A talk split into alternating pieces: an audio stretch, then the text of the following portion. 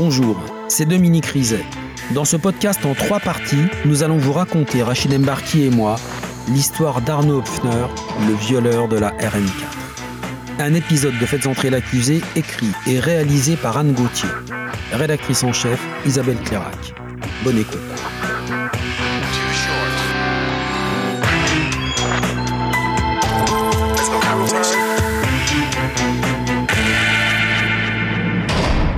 Sa taille, son mode opératoire, son ADN, son portrait robot. Ils avaient de la matière sur leurs violeurs en série, les gendarmes et les policiers lorrains. Pourtant, l'homme les a tenus en échec pendant quatre ans. C'est triste à dire, mais on attend, euh, on attend le faux pas de l'auteur pour qu'on puisse euh, enfin le coincer et, et pouvoir le mettre derrière les barreaux. Ses proies, des femmes de tous âges, de toutes conditions, qu'il choisissait au hasard. Et là, à un moment donné, je me retourne parce que je sens que quelqu'un me suit. Et franchement, il me mettait très mal à l'aise. Au moment d'ouvrir la porte, il m'a sauté dessus et il m'a poussé contre mon escalier. Il sort un couteau et il me dit Tu me suces. C'est horrible à dire, mais c'est un amoncellement de victimes. Combien de viols et d'agressions sexuelles 15 entre janvier 2008 et janvier 2010 dans la Meuse et la Meurthe-et-Moselle, c'est considérable. 15 victimes et un violeur en série introuvable. Je les ai pas lâchés. La PJ avait une obligation de résultat. C'était non négociable. Il devait le sortir et je savais qu'il pouvait le faire. C'est finalement sur un coup de chance et grâce à la détermination d'une toute jeune magistrate qui a su booster les enquêteurs que la justice a fini par mettre la main sur l'un des plus grands prédateurs sexuels de France.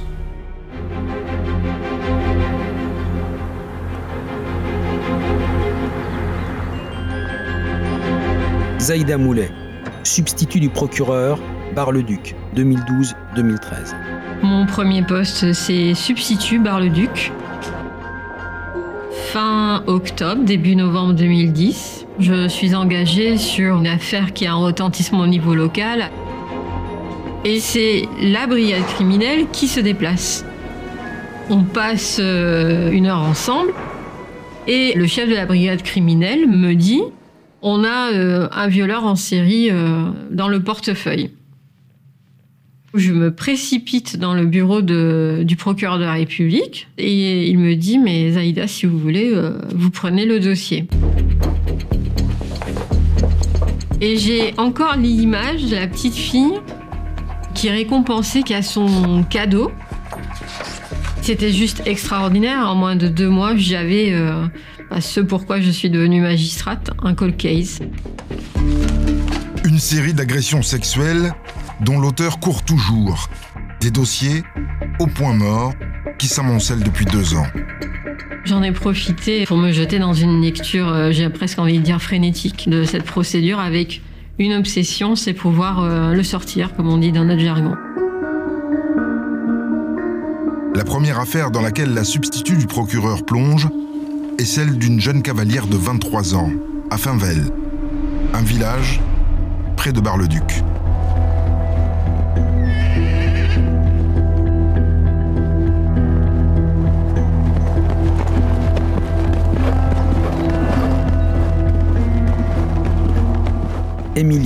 Ce jour-là, j'étais à l'écurie comme quasiment tous les jours pour m'occuper des, des chevaux, c'était dans la matinée. J'étais seule puisque mes parents étaient partis euh, en vacances. Mon chéri euh, travaillait.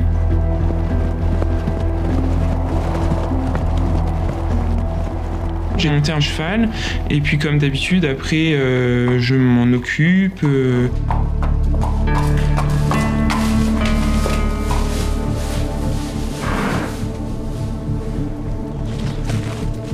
Et en revenant dans l'écurie, un homme arrive en courant de par l'autre côté du bâtiment.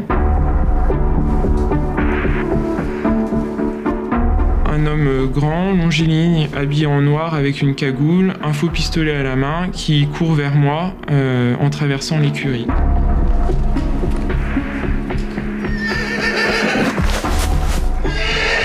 J'ai même cru à une mauvaise blague avec son espèce de pistolet en plastique. Mais euh, c'est au moment en fait où il a sorti un couteau que vraiment j'ai pris peur et que oui, j'ai eu peur pour ma vie euh, si je ne faisais pas ce qu'il voulait. Il m'a emmené par derrière le bâtiment. Il m'a demandé euh, des choses que j'ai refusé de faire. Et du coup, j'ai pleuré. Ça a duré je sais pas combien de temps, ça me paraissait super long. En vrai, je pense que c'était pas si long que ça, mais en étant prise de panique comme je l'étais, ça paraissait très long. Au final, il, il, me reprend par le poignet, il m'entraîne dans un autre endroit du bâtiment, encore plus isolé, pour euh, me redemander encore euh, ces mêmes choses.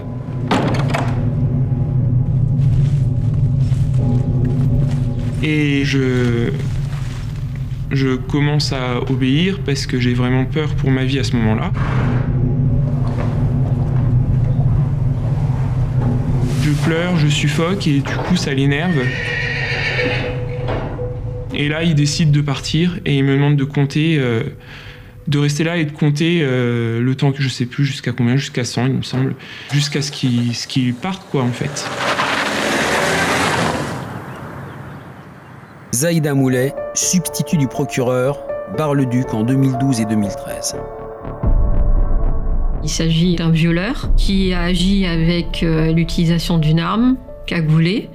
Et c'est surtout euh, à se demander comment il a fait de venir, de l'agresser de manière très violente, d'insister.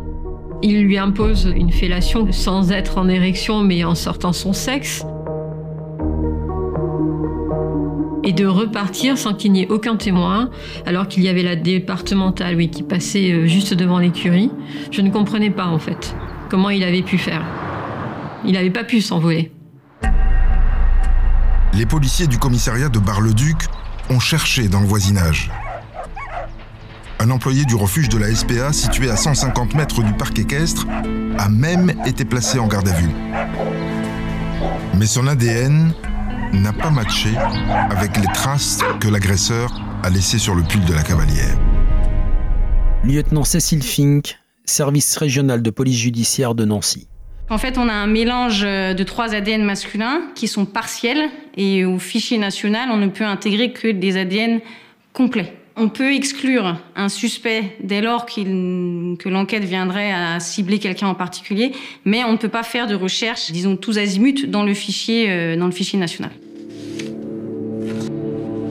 Le suspect a été libéré et les policiers en sont restés là. Alors la substitut saisit le deuxième dossier, une tentative de viol trois mois après celui de la cavalière, dans le même village.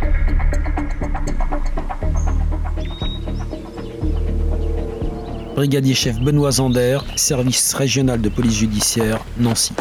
C'est sur un chemin forestier, chemin de Pisselou, à côté de Bar-le-Duc. On a affaire à une victime qui fait son jogging.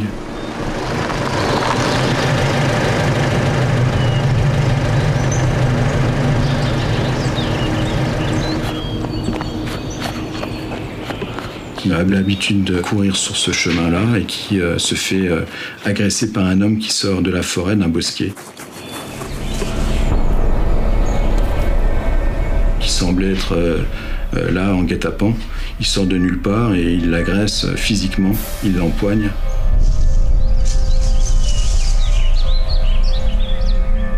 Il veut lui imposer une fellation, elle arrive à se débattre. Elle arrive à s'enfuir. Il la rattrape.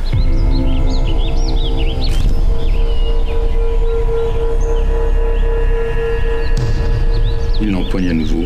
Et au final, euh, il cesse euh, son agression d'une façon subite pour faire demi-tour et quitter les lieux.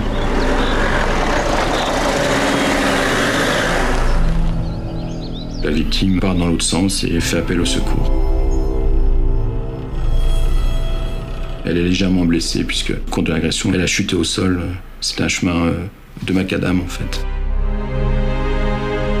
Un homme grand, longiligne, cagoulé, qui menace sa proie avec un couteau. On est surpris que ce genre de fait puisse arriver euh, dans cette région-là, puisque effectivement, Bar-le-Duc n'est pas connu pour être une ville où il y a beaucoup de délinquance. En tout cas, pas de, personnes capables de passer à l'acte sur des faits de tentative ou de, de viol. Mais on comprend rapidement que, puisque c'est une région calme, on peut avoir un auteur unique, puisqu'on a des similitudes sur les dossiers dont on est saisi en préliminaire. Lieutenant Cécile Fink, SRPJ Nancy. C'est un agresseur euh, dont on ne sait pas grand-chose. On ne sait pas d'où il vient. On ne sait pas euh, où il repart. Il agit euh, en opportuniste. On n'a effectivement pas, pas d'éléments pour l'identifier. Le troisième dossier, c'est un viol qui a d'abord été traité par les gendarmes avant d'être récupéré par la police. En 2009, un mois et demi avant le viol de la cavalière, une femme a été agressée à Revigny-sur-Ornain, à 10 km de Finvel.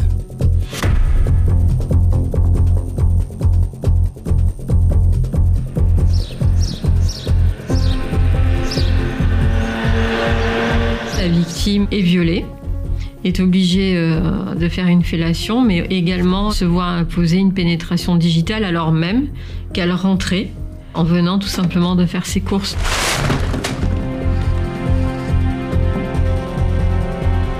L'individu l'a bousculé, l'a forcé à rentrer dans l'appartement et ensuite euh, lui a imposé tous ses actes euh, odieux.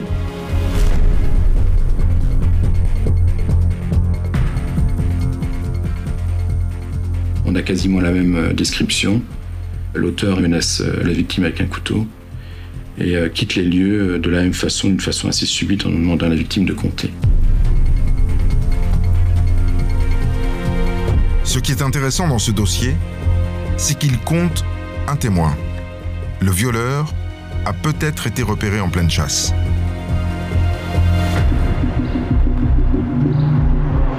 C'était le 26 mars 2009.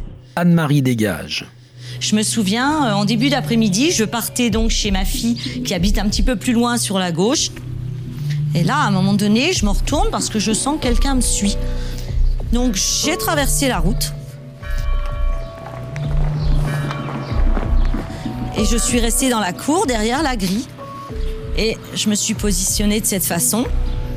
Et le monsieur arrivait par là. Et il m'a regardé, euh, mais vraiment, il a tourné la tête et il a été insistant. Et c'est comme ça que j'ai pu voir ce monsieur qui me paraissait vraiment euh, très bizarre. Ce qui m'a mis mal à l'aise, en fait, c'est son regard insistant, sa façon de me regarder. Euh, ses yeux, son faciès. Bon, il avait son bonnet sur la tête à ras des sourcils. Et je l'avais jamais vu, donc franchement, il m'était très mal à l'aise. J'étais vraiment pas bien. Et donc en fin de journée, quand j'ai appris euh, qu'une dame s'était fait euh, violer dans ma rue, j'ai dit aux gendarmes que j'avais vu quelqu'un de très louche, de très bizarre. Et par la suite, ils m'ont demandé si je voulais aller faire un portrait euh, robot pour décrire cette personne.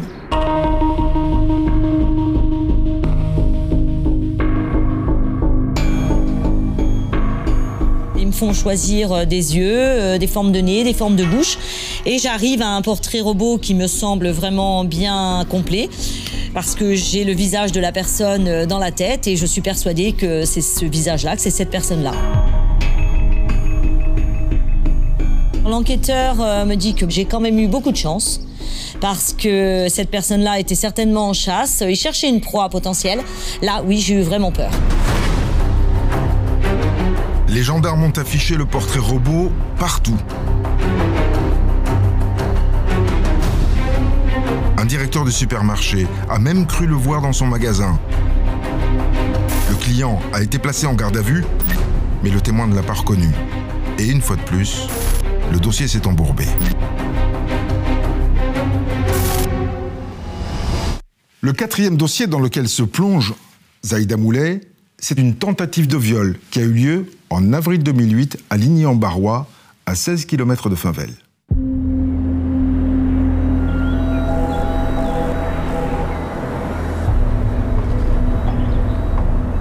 Nathalie.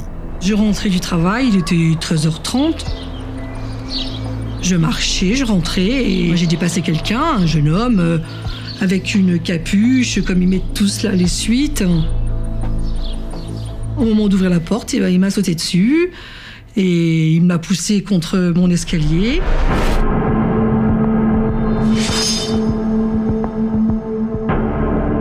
Il sort un couteau et il me dit Tu me suces.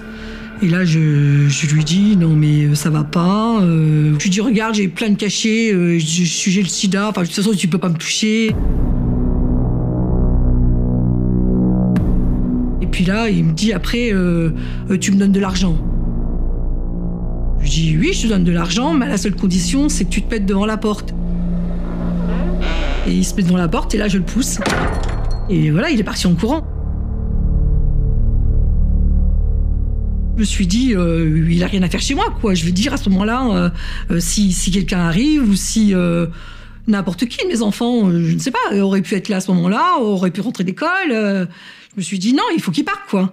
Et puis, il fallait que je retourne au travail après parce que je rebossais à 4 heures et je me suis dit, c'est pas possible, quoi. Je vais pas pouvoir. Visage dissimulé, couteau, fantasme sur la fellation. La plainte de Nathalie annonce toutes les autres.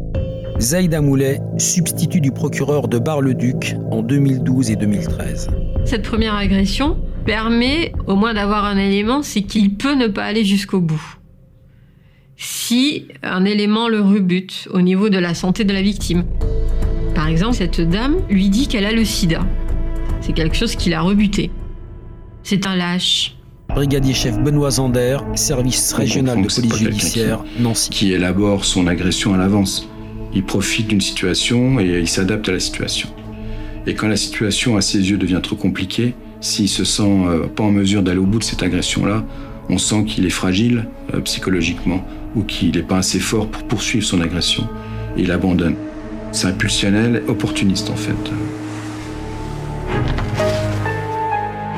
Zaïda Moulet attrape le cinquième dossier, le dernier, qui date de janvier 2010. Huit mois avant l'arrivée de la substitut à Bar-le-Duc. Encore une fois, il s'agit d'une tentative de viol à Ligny-en-Barrois, à 300 mètres de chez Nathalie. Et cette fois, la violence est montée d'un cran.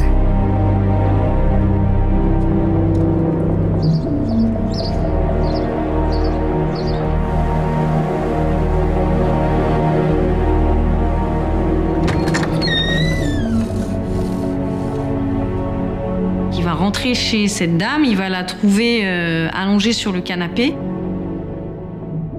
et euh, il va commencer euh, à la caresser.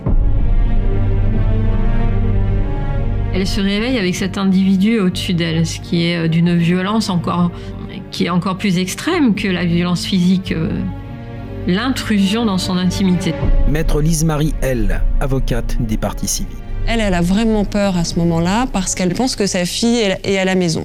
C'est la raison pour laquelle elle ne va rien dire, elle ne va pas crier parce qu'elle a peur que sa fille euh, assiste à cette scène. Elle a peur aussi euh, que cet individu lui fasse du mal. La victime décrit euh, l'auteur comme quelqu'un d'extrêmement décidé et violent, qui la tire par les cheveux pour essayer de la pousser à l'intérieur de la salle de bain. Lui s'énerve parce qu'il n'arrive pas, il essaie de claquer la porte, il n'arrive pas à la claquer. Elle va profiter de ce moment-là pour s'échapper. Il la rattrape, il lui frappe la tête euh, contre le mur, ensuite il la frappe dans le dos. Elle sent euh, la pointe de son couteau, il la lézarde avec le couteau à travers les vêtements. Il la pousse dans la douche, il se rend compte à ce moment-là euh, qu'elle se tient le ventre. Vous venez d'écouter le premier épisode de Faites entrer l'accusé consacré à Arnaud Hopfner, le violeur de la RN4. Retrouvez la suite de l'affaire dans l'épisode 2.